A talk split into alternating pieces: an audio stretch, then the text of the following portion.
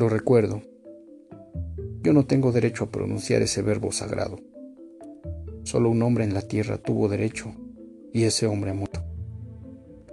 Con una oscura pasionaria en la mano, viéndola como nadie la ha visto, aunque la mirara desde el crepúsculo del día hasta el de la noche toda una vida entera. Lo recuerdo, la cara taciturna y ahindiada y singularmente remota detrás del cigarrillo. Recuerdo, creo, sus manos afiladas de trenzador, un mate con las armas de la banda oriental. Recuerdo en la ventana de la casa una estera amarilla con un vago paisaje lacustre. Recuerdo claramente su voz, la voz pausada, resentida y nasal del orillero antiguo, sin los silbidos italianos de ahora. Más de tres veces no lo vi, la última en 1887. Me parece muy feliz el proyecto de que todos aquellos que lo trataron escriban sobre él.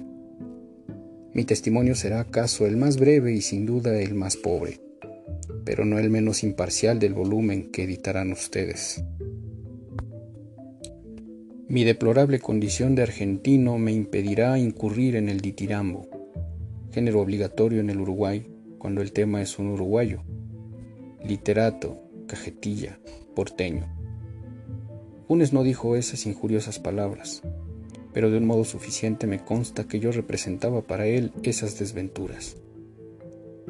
Pedro Leandro Ipuche ha escrito que Funes era un precursor de los superhombres, un Zaratustra cimarrón y vernáculo.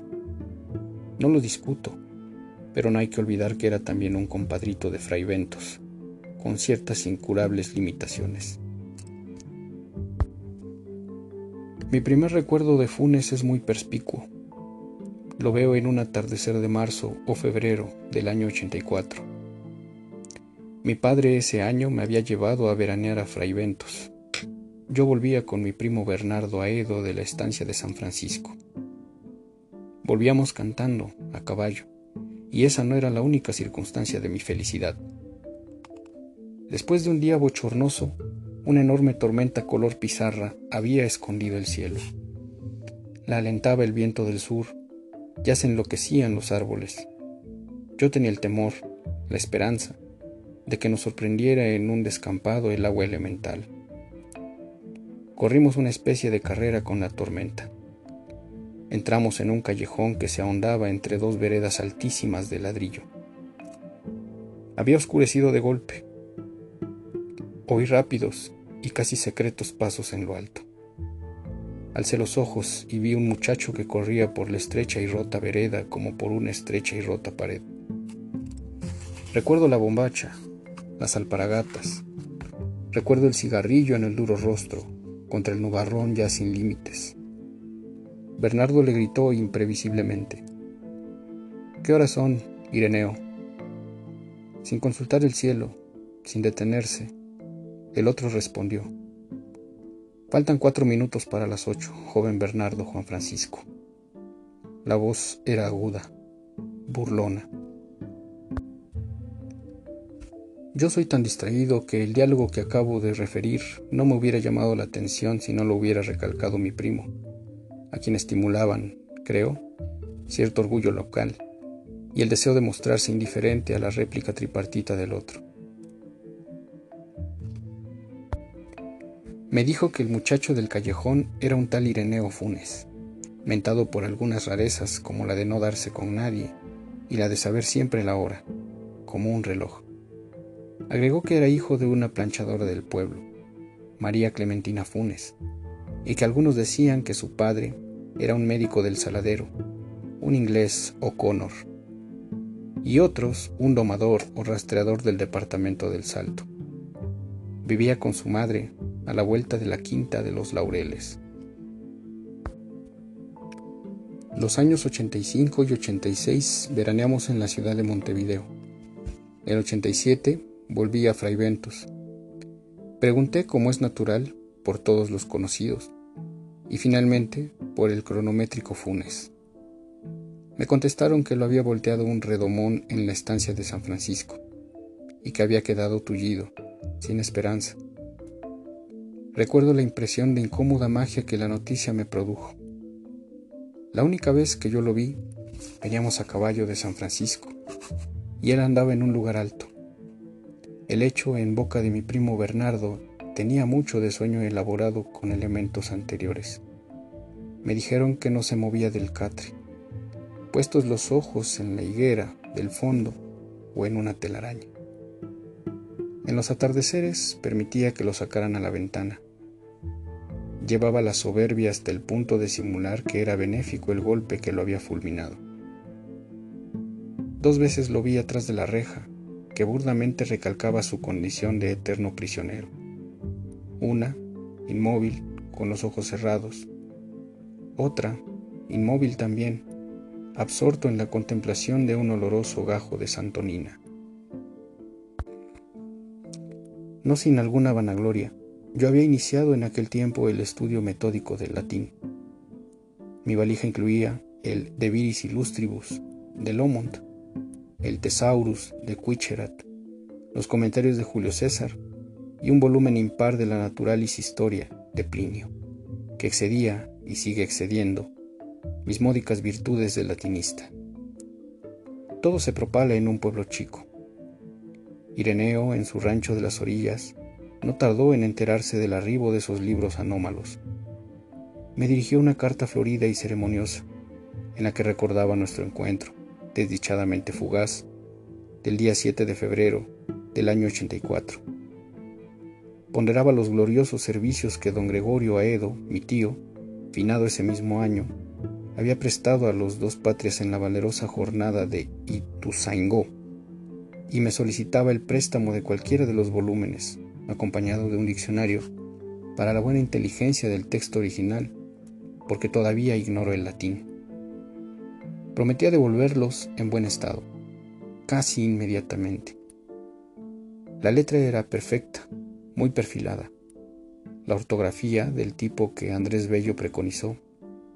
I por Y. J por G. Al principio temí naturalmente una broma.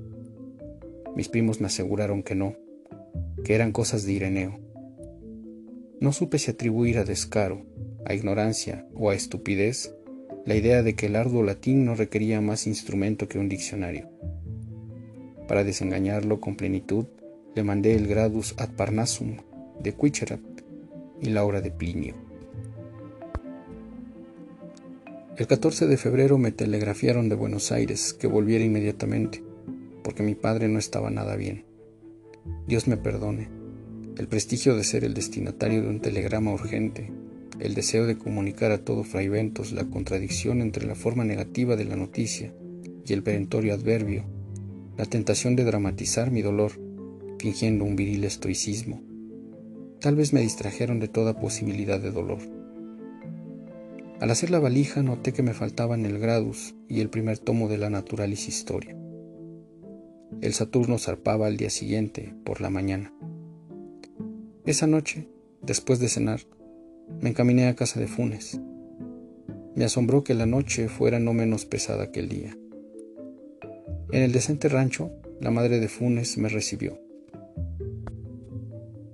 Me dijo que Ireneo estaba en la pieza del fondo y que no me extrañara encontrarla a oscuras, porque Ireneo sabía pasarse las horas muertas sin encender la vela. Atravesé el patio de baldosa, el corredorcito, llegué al segundo patio. Había una parra. La oscuridad pudo parecerme total. Oí de pronto la alta y burlona voz de Ireneo. Esa voz hablaba en latín. Esa voz que venía de la tiniebla articulaba con moroso deleite un discurso o plegaria o incantación. Resonaron las sílabas romanas en el patio de tierra. Mi temor las creía indescifrables, interminables.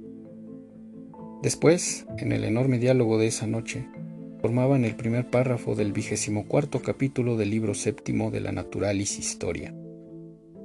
La materia de ese capítulo es la memoria. Las palabras últimas fueron Ut nihil non iisdem verbis rederetur auditium. Sin el menor cambio de voz, Ireneo me dijo que pasara. Estaba en el catre, fumando. Me parece que no le vi la cara hasta el alba. Creo rememorar el ascua momentánea del cigarrillo. La pieza olía vagamente a humedad. Me senté. Repetí la historia del telegrama y de la enfermedad de mi padre.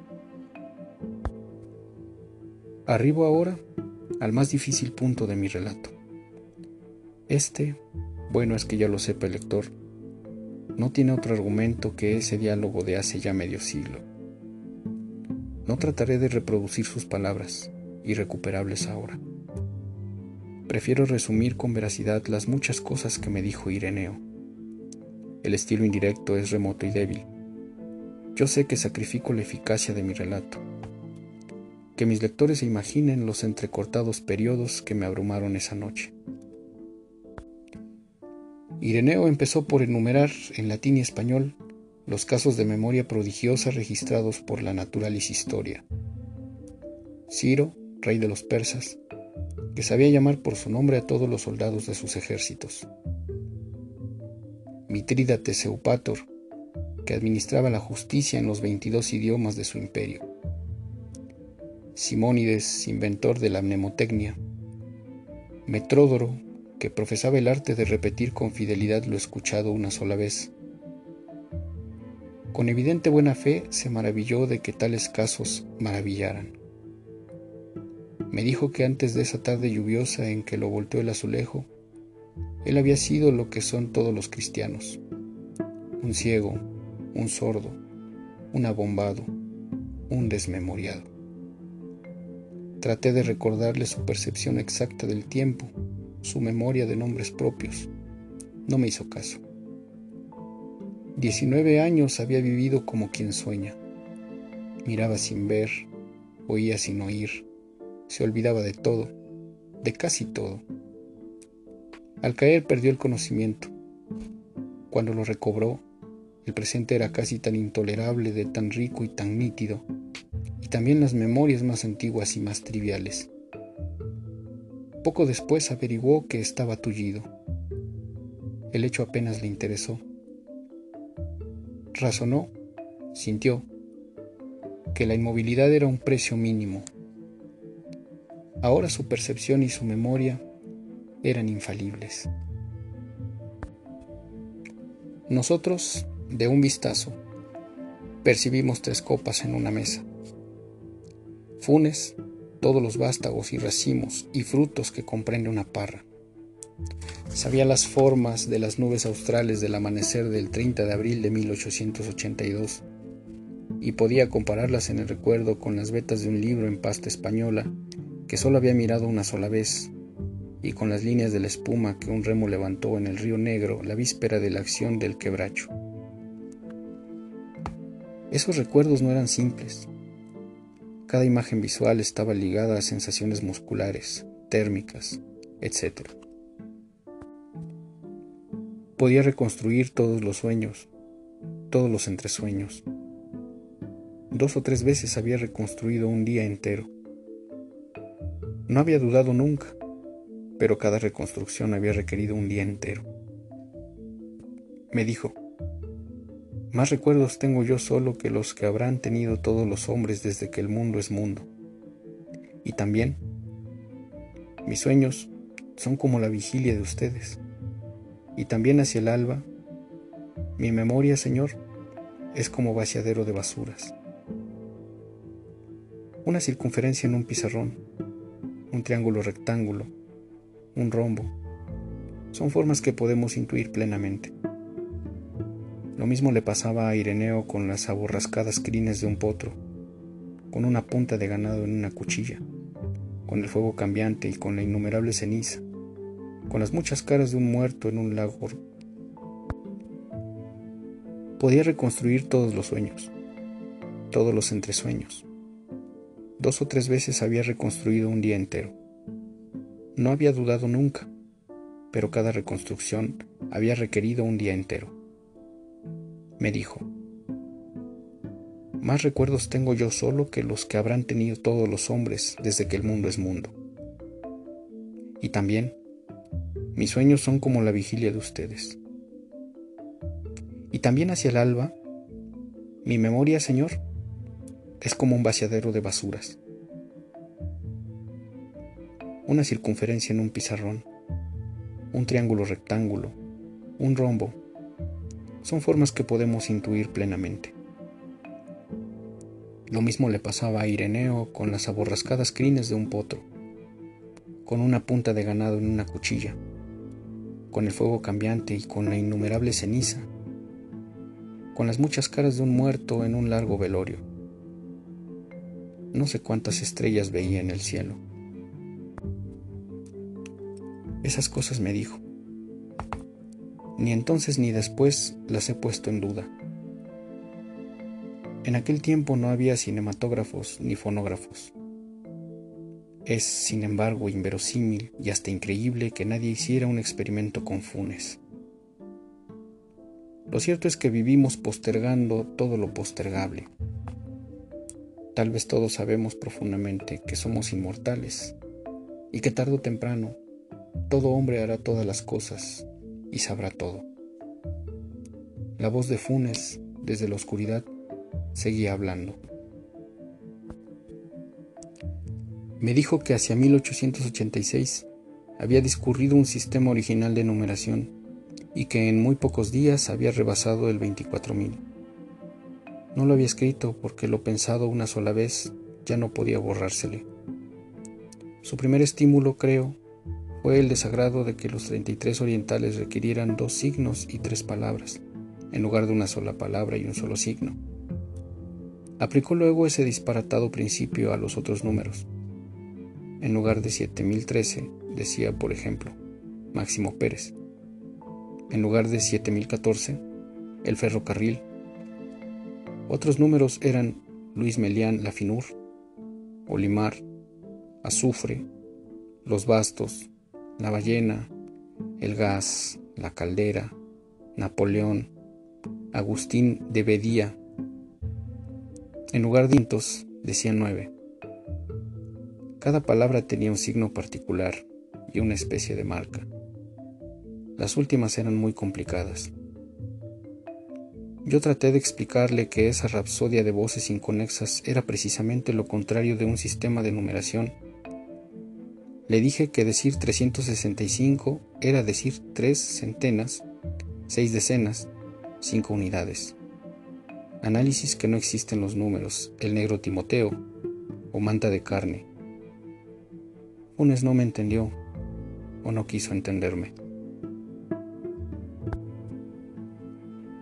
Locke, en el siglo XVII, postuló y reprobó un idioma imposible en el que cada cosa individual, cada piedra, cada pájaro y cada rama tuviera un nombre propio.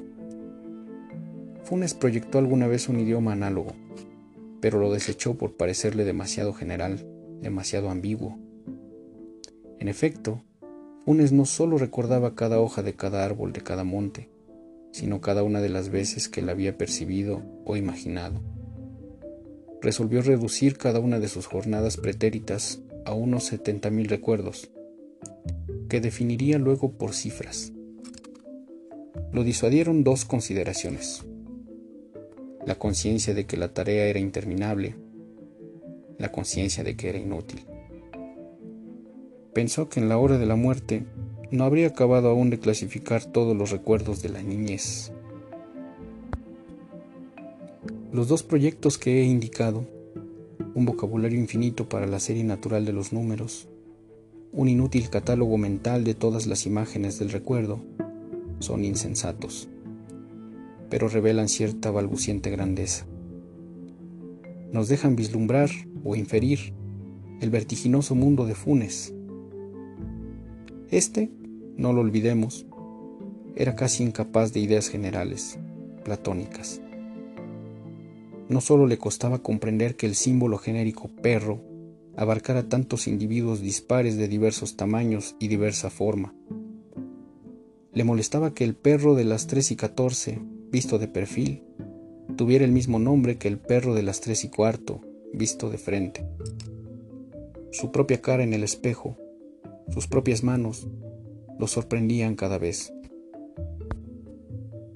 Refiere Swift que el emperador de Lilliput discernía el movimiento del minutero.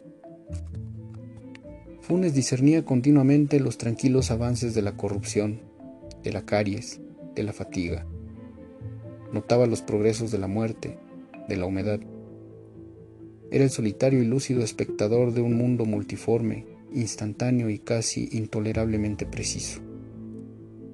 Babilonia, Londres y Nueva York han abrumado con feroz esplendor la imaginación de los hombres. Nadie en sus torres populosas o en sus avenidas urgentes ha sentido el calor y la presión de una realidad tan infatigable como la que día y noche convergía sobre el infeliz Ireneo en su pobre arrabal sudamericano. Le era muy difícil dormir. Dormir es distraerse del mundo. Funes, espaldas en el catre, en la sombra, se figuraba cada grieta y cada moldura de las casas precisas que lo rodeaban. Repito que el menos importante de sus recuerdos era más minucioso y más vivo que nuestra percepción de un goce físico o de un tormento físico. Hacia el este, en un trecho no amansado, había casas nuevas, desconocidas. Funes las imaginaba negras, compactas, hechas de tiniebla homogénea. En esa dirección volvía la cara para dormir. También solía imaginarse en el fondo del río, mecido y anulado por la corriente. Había aprendido sin esfuerzo el inglés, el francés, el portugués, el latín. Sospecho, sin embargo, que no era muy capaz de pensar. Pensar es olvidar diferencias, es generalizar, abstraer. En el abarrotado mundo de Funes no había sino detalles casi inmediatos. La recelosa claridad de la madrugada entró por el patio de tierra. Entonces vi la cara de la voz que toda la noche había hablado. Ireneo tenía 19 años. Había nacido en 1868. Me pareció monumental como el bronce, más antiguo que Egipto, anterior a las profecías y a las pirámides. Pensé que cada una de mis palabras, que cada uno de mis gestos, perduraría en su implacable memoria. Me entorpeció el temor de multiplicar ademanes inútiles. Ireneo Funes murió en 1889 de una congestión pulmonar.